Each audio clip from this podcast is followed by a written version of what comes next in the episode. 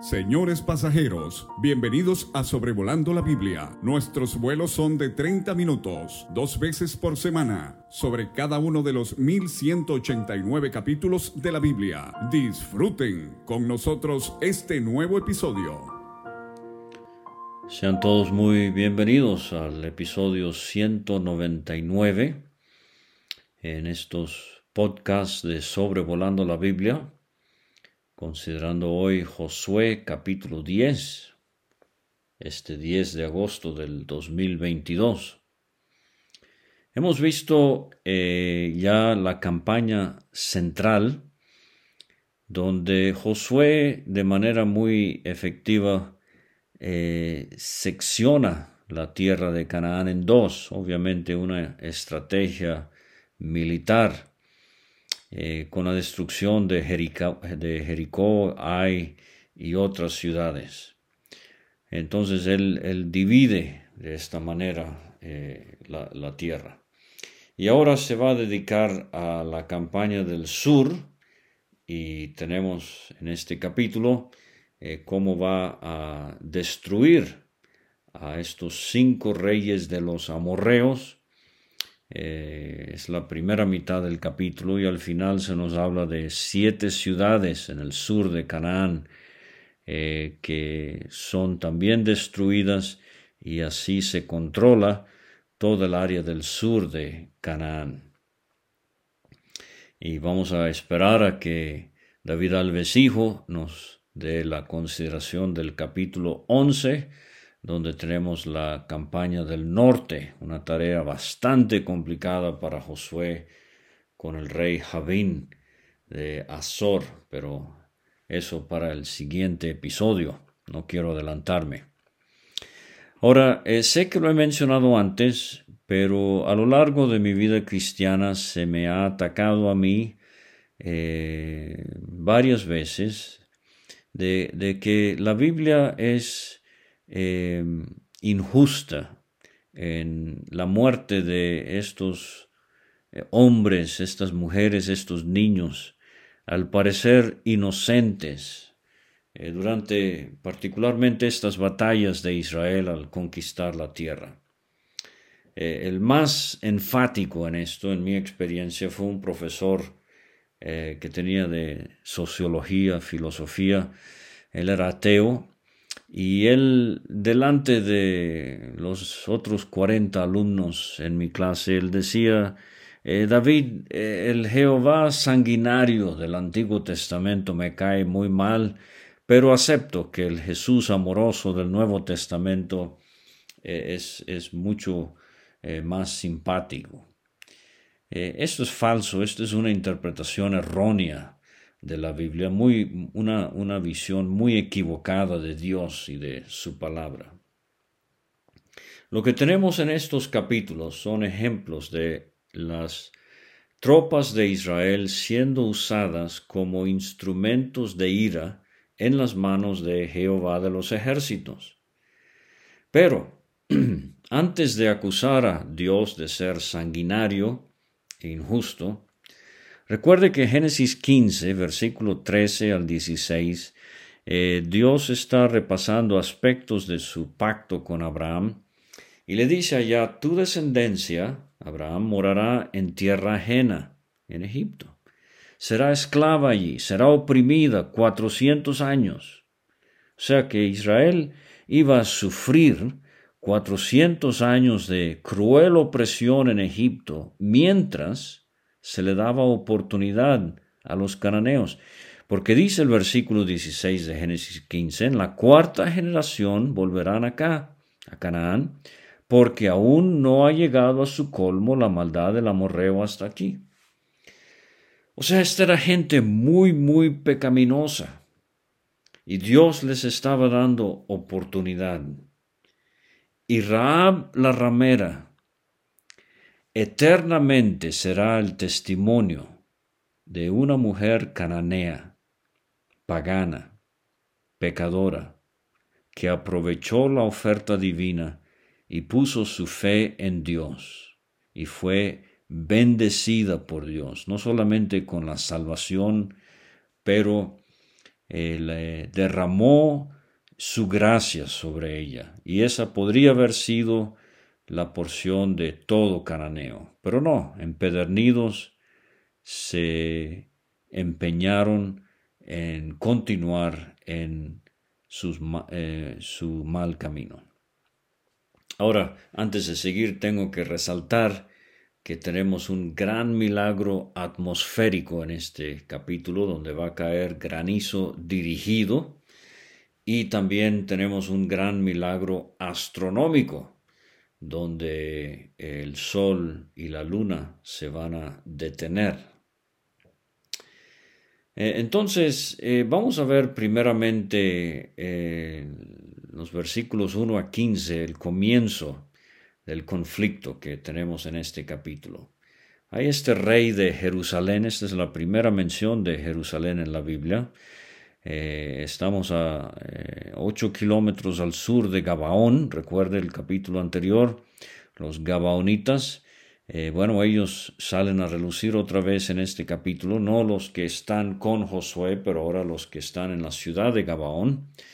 este rey Adonisedec él oye eh, lo que ha sucedido con Ai, él sabe lo que ha sucedido con Jericó, eh, y ahora que los moradores de Gabaón habían hecho paz con los israelitas eh, y que estaban entre ellos, la astucia de los Gabaonitas la vimos en el episodio anterior, y Adonisedec tiene gran temor, porque Gabaón era una gran ciudad, una ciudad real, eh, mayor que hay, sus hombres eran fuertes. Entonces Adonisedec forma esta alianza, esta confederación de naciones, eh, de, de, ciudades, de reyes.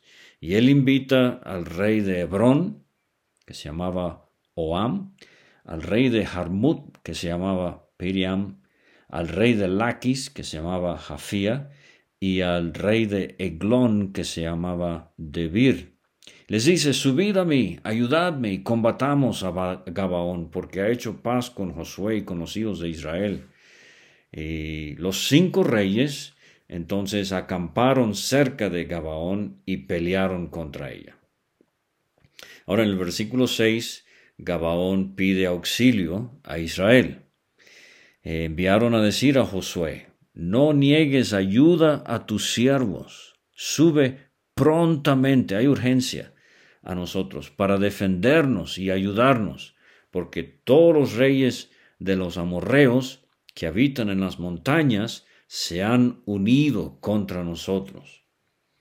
Ahora no puedo resistir sino mencionar que esta coalición de reyes en contra de Josué eh, es una figura de lo que va a suceder al final de la tribulación, cuando los reyes de la tierra se van a unir en contra de Cristo. Y de esto eh, nos habla el Salmo 2. Le invito a que lo lea cuando tenga tiempo. Obviamente, como Josué va a destruir a estos cinco reyes, Cristo también aplastará a sus enemigos en el valle de Armagedón. Pero no eran guerreros eh, cualesquiera estos amorreos. Amós 2.9 Dios dice, destruí delante de ellos al amorreo, cuya altura era como la altura de los cedros, y fuerte como una encina. O sea, hombres de mucha altura, de mucha fuerza. El reto es gigantesco para Josué. Ahora, eh, en la lectura, eh, cuando usted lea este capítulo con cuidado, Fíjese las referencias a subir. Subió Josué de Gilgal, él, todo el pueblo de guerra con él, hombres valientes. Eh, de Gilgal a Gabaón son unos 40 kilómetros, pero la subida, la cuesta, era de 1200 metros. Eh, van a subir. Y recuerde que el terreno es montañoso y es de noche. Y con toda esta dificultad, por eso el versículo 8 es un versículo clave, Jehová dijo a Josué, no tengas temor de ellos, porque yo los he entregado en tu mano, y ninguno de ellos prevalecerá delante de ti. Y Josué vino a ellos de repente, habiendo subido toda la noche, desde Gilgal. Entonces, qué hermoso es poder contar con la ayuda de Dios en las adversidades de la vida. Eh, este eh, pueblo seguramente exhausto, subiendo de noche desde Gilgal hasta Gabaón, eh, mil doscientos metros de altura, pero Dios les asegura que la batalla será una victoria. Así con nosotros también. Mayor es el que está en nosotros, dice el apóstol Juan en su primera carta, capítulo 4, que el que está en el mundo. Ahora, eh, fíjese cómo Dios interviene a favor de Josué y del pueblo de Israel. Uno, dice el versículo 10, Jehová los llenó de consternación delante de Israel. Los hirió con mortandad. Eh, los siguió por el camino que suben a Bet Orón y los hirió hasta Seca y Maceda. Estas son ciudades al, oeste, eh, unos 60 kilómetros al oeste de, eh, Jerusalén. Y mientras iban huyendo los ah, de los israelitas a la bajada de Bet Orón, Jehová arrojó desde el cielo grandes piedras sobre ellos. Este es el milagro atmosférico, el granizo dirigido que cayó sobre eh, las tropas de los enemigos de Israel.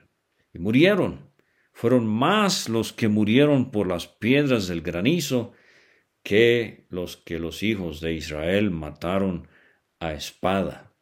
Entonces fíjese cómo tenemos a Jehová de los ejércitos en el tercer cielo eh, y ahora el granizo en el primer cielo y ahora viene el milagro del eh, segundo cielo que es la atmósfera, este milagro atmosférico, versículos 12 eh, a 15 eh, perdón, este milagro astronómico en los versículos 12 a 15.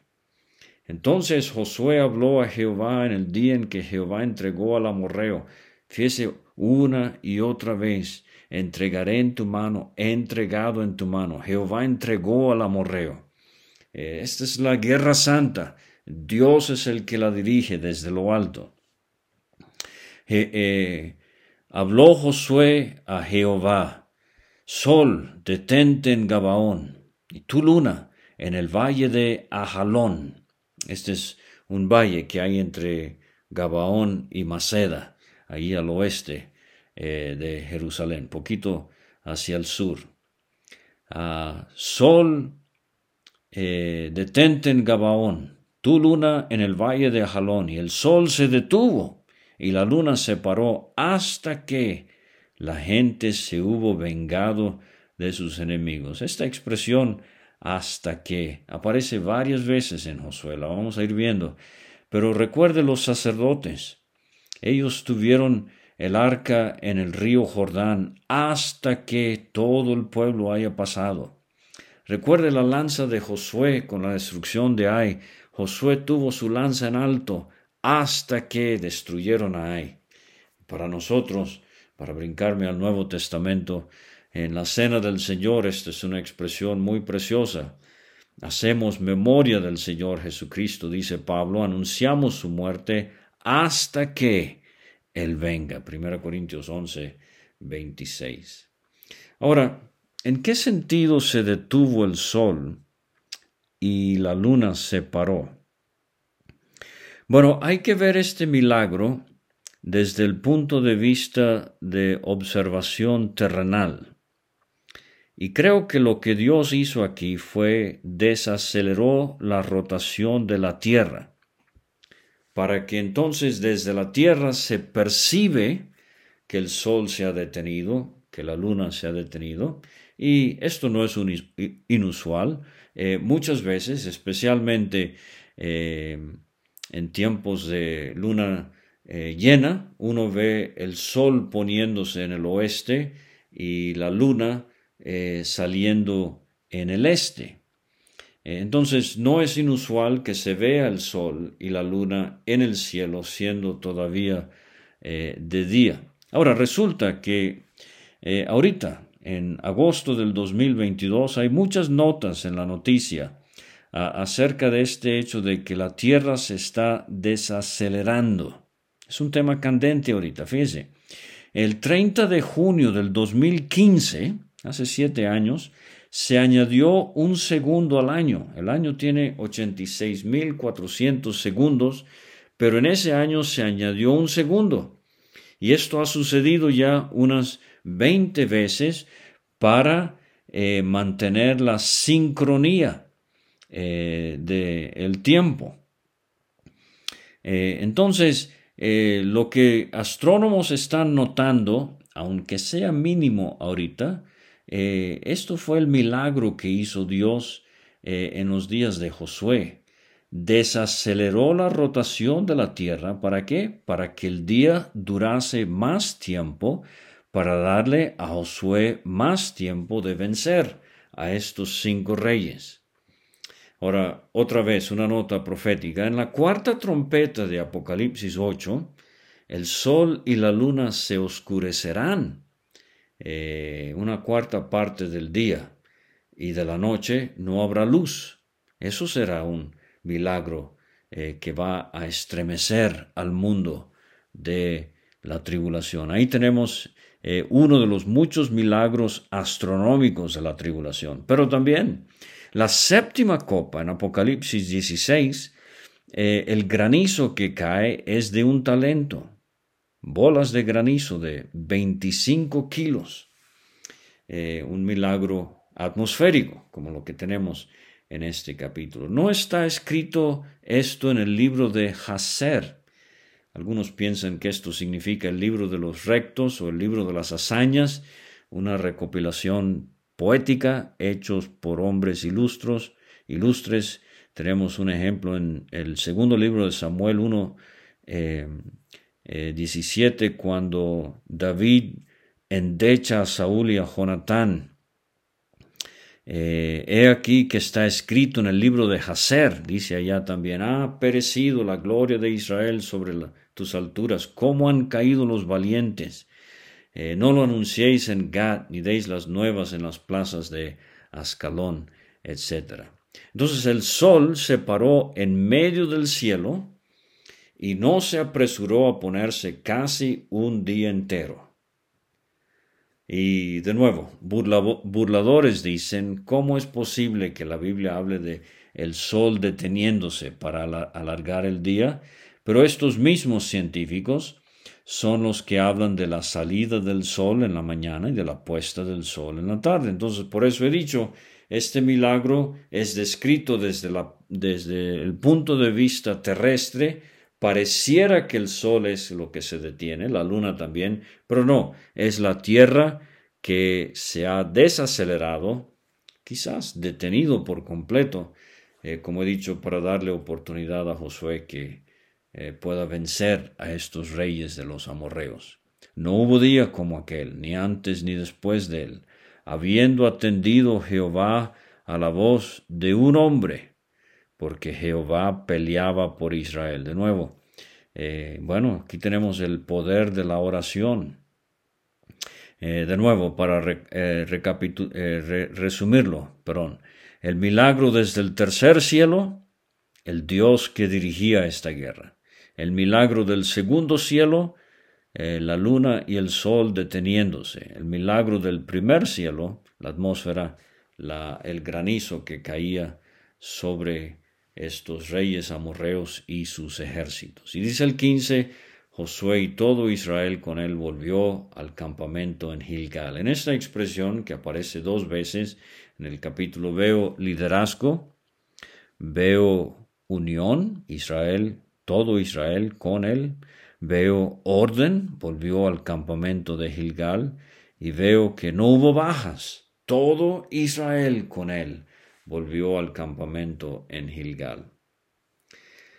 Ahora, en los versículos 16 a 43 tenemos la culminación del conflicto. Y vamos a ver que estos cinco reyes se convierten en cavernícolas, son capturados y colgados. Dice el 16, los cinco reyes huyeron, se escondieron en una cueva en Maceda. Como he dicho, eh, Maceda unos 50 kilómetros al oeste de Jerusalén. Fue dado aviso a Josué que habían sido hallados escondidos en una cueva en Maceda. Y de nuevo, Apocalipsis nos habla de cómo reyes y capitanes van a tratar de esconderse en las peñas y en las cuevas eh, cuando se manifieste la ira de Dios y del Cordero durante la tribulación. Lo hemos visto antes, hay una lista de cavernícolas en la Biblia, empieza con Lot, en Génesis capítulo 19 tenemos estos cinco reyes, las historias de Saúl y David, eh, otras más y culminando ya en Apocalipsis eh, durante la tribulación. Pero eh, Josué manda a poner enormes piedras a la entrada de la cueva y resguarda estas cuevas. Le dice a sus guerreros, no os detengáis, seguid a vuestros enemigos, heridles la retaguardia. Josué sabía que Amalek eh, atacó la retaguardia y él este, quiere fulminar eh, muy estratégicamente a estos enemigos, sin dejarles entrar en sus ciudades, porque Jehová vuestro Dios los ha entregado en vuestra mano. Y entonces eh, los destruye Josué, todos estos ejércitos de estos cinco reyes. Y todo el pueblo volvió sano y salvo a Josué al campamento en Maceda. Eh, entonces tenemos el campamento en Gilgal, era el campamento principal, pero Maceda, eh, Josué ha hecho un campamento allí porque se están escondiendo allí los cinco reyes eh, en esta cueva. Y entonces Josué manda abrir la cueva, saca a los cinco reyes, eh, los mata y los cuelga. Bueno, antes de colgarlos, le dice a sus principales de guerra, poned vuestros pies sobre los cuellos de estos reyes. Qué, qué humillación, qué aplastante victoria. Y Josué les dijo, otro versículo clave del capítulo, versículo 25, no temáis ni os atemoricéis, sed fuertes y valientes, porque así hará Jehová a todos vuestros enemigos, contra los cuales peleáis. Y esto nos hace pensar en las palabras de Pablo los Romanos 16:20, el Dios de paz aplastará en breve a Satanás bajo vuestros pies. Sí, el diablo es nuestro enemigo. Eh, Cristo eh, lo ha vencido. El enemigo está eh, moribundo, está en sus últimas, todavía puede causarnos mucho daño, pero Pablo nos anima que el Dios de paz en breve aplastará a este enemigo acérrimo del pueblo de Dios. Y después entonces Josué los hiere, los mata, los manda a colgar en cinco maderos y al caer la noche los manda a quitar, según Deuteronomio 21, y los echa en la cueva donde se habían escondido, pusieron grandes piedras a la entrada de la cueva, las cuales permanecen hasta hoy, que es una expresión clave en Josué, como nos enseñó David Alves Hijo, y estos recordatorios son testimonios mudos al poder de Dios al ayudar a su pueblo. Ahora el tiempo se me ha ido muy rápidamente, pero eh, una nota práctica. Pedro nos habla de cinco reyes que nosotros también tenemos que matar, tenemos que poner el pie sobre su cuello, tenemos que colgarlos, tenemos que enterrarlos en la cueva y tapar la cueva con una piedra para siempre. ¿Cuáles son? Él dice en 1 Pedro 2.1, desechando pues toda malicia. Ahí está rey número uno que causa tanto daño entre el pueblo del Señor. Maldad, sentimiento de odio. Todo engaño. Ahí está el rey número dos. Traición, astucia, como los gabaonitas. Rey número tres, hipocresía, la simulación, duplicidad, falsedad, eh, dice el diccionario bíblico. Rey número cuatro, envidias, Ah, los malditos celos entre el pueblo del Señor. Y rey número cinco, las detracciones, las calumnias, difamaciones y maledicencia. Apreciado creyente, mate a estos reyes, cuélguelos y tápelos en una cueva para siempre. Recuerde que de la abundancia del corazón habla la boca, pero así como Josué los exterminó, usted y yo también debemos hacer lo mismo en nuestra experiencia espiritual. Ahora, en los versículos 28 a 43, aunque hay eh, mucho aquí, realmente son siete ciudades, Maceda, dice que hicieron con el rey de Maceda como había hecho con el rey de Jericó, que curiosamente no se menciona eso eh, cuando se destruyó Jericó. Pero otra ciudad fue Libna, Jehová entregó también a ella y a su rey en manos de Israel. Eh, igualmente hicieron con ese rey como había hecho al rey de Jericó. Eh, número tres, Laquis, Jehová entregó a Laquis en mano de Israel. Y estoy enfatizando esto porque eh, queremos que se vea que es una guerra santa que Dios está dirigiendo. Rey número cuatro, Heber, ah, también lo destruye Josué, a la ciudad de Heber, perdón. Eh, ciudad número 5, Eglón, eh, también la matan a filo de espada. Ciudad número 6, Hebrón, que es una ciudad de eh, importancia en la Biblia. La mataron a espada también. Y ciudad número 7, Debir, y entonces dice el versículo 40, hirió pues Josué toda la región de las montañas del Negev, los llanos, las laderas y a todos sus reyes, sin dejar nada, todo lo que tenía vida lo mató, como Jehová Dios de Israel se lo había mandado. Así como Noé hizo todo referente al arca como Dios le mandó, así como Moisés hizo con el tabernáculo todo lo que Dios le mandó, así Josué eh, batalla en Canaán como Dios le mandó, le mandó. Y los hirió Josué, dice el 41, desde Cades Barnea. Y pausa allí. Josué seguramente recordaba 40 años antes, cuando él salió como espía con otros doce, cómo ha pasado el tiempo y toda la triste historia de cómo dieron vueltas en el desierto, Cades Barnea. Ah, el Señor nos ayude. Y toda la tierra de Gosén, esta no es la tierra de Gosén de Egipto, como vamos a ver en el capítulo 11, hasta Gabaón. O sea, todo esto desde el sur hasta Gabaón, allí más o menos a la altura del extremo norte del mar muerto, del mar salado. Porque Jehová, el Dios de Israel, peleaba por Israel. Y dice el 43, volvió Josué y todo Israel con él al campamento de Gilgal. Josué lo que está haciendo es eliminando núcleos militares claves, pero las tribus van a tener que terminar de vencer o expulsar a enemigos que queden en la tierra. Lastimosamente algunos no lo hicieron, pero otros sí. Muchas gracias por acompañarme en la campaña del sur de la conquista de Canaán, Josué 10, y ahora el sábado que viene, si Dios permite, y el Señor no ha venido, la campaña del norte en el capítulo 11 con nuestro hermano David Alves, hijo. Hasta luego.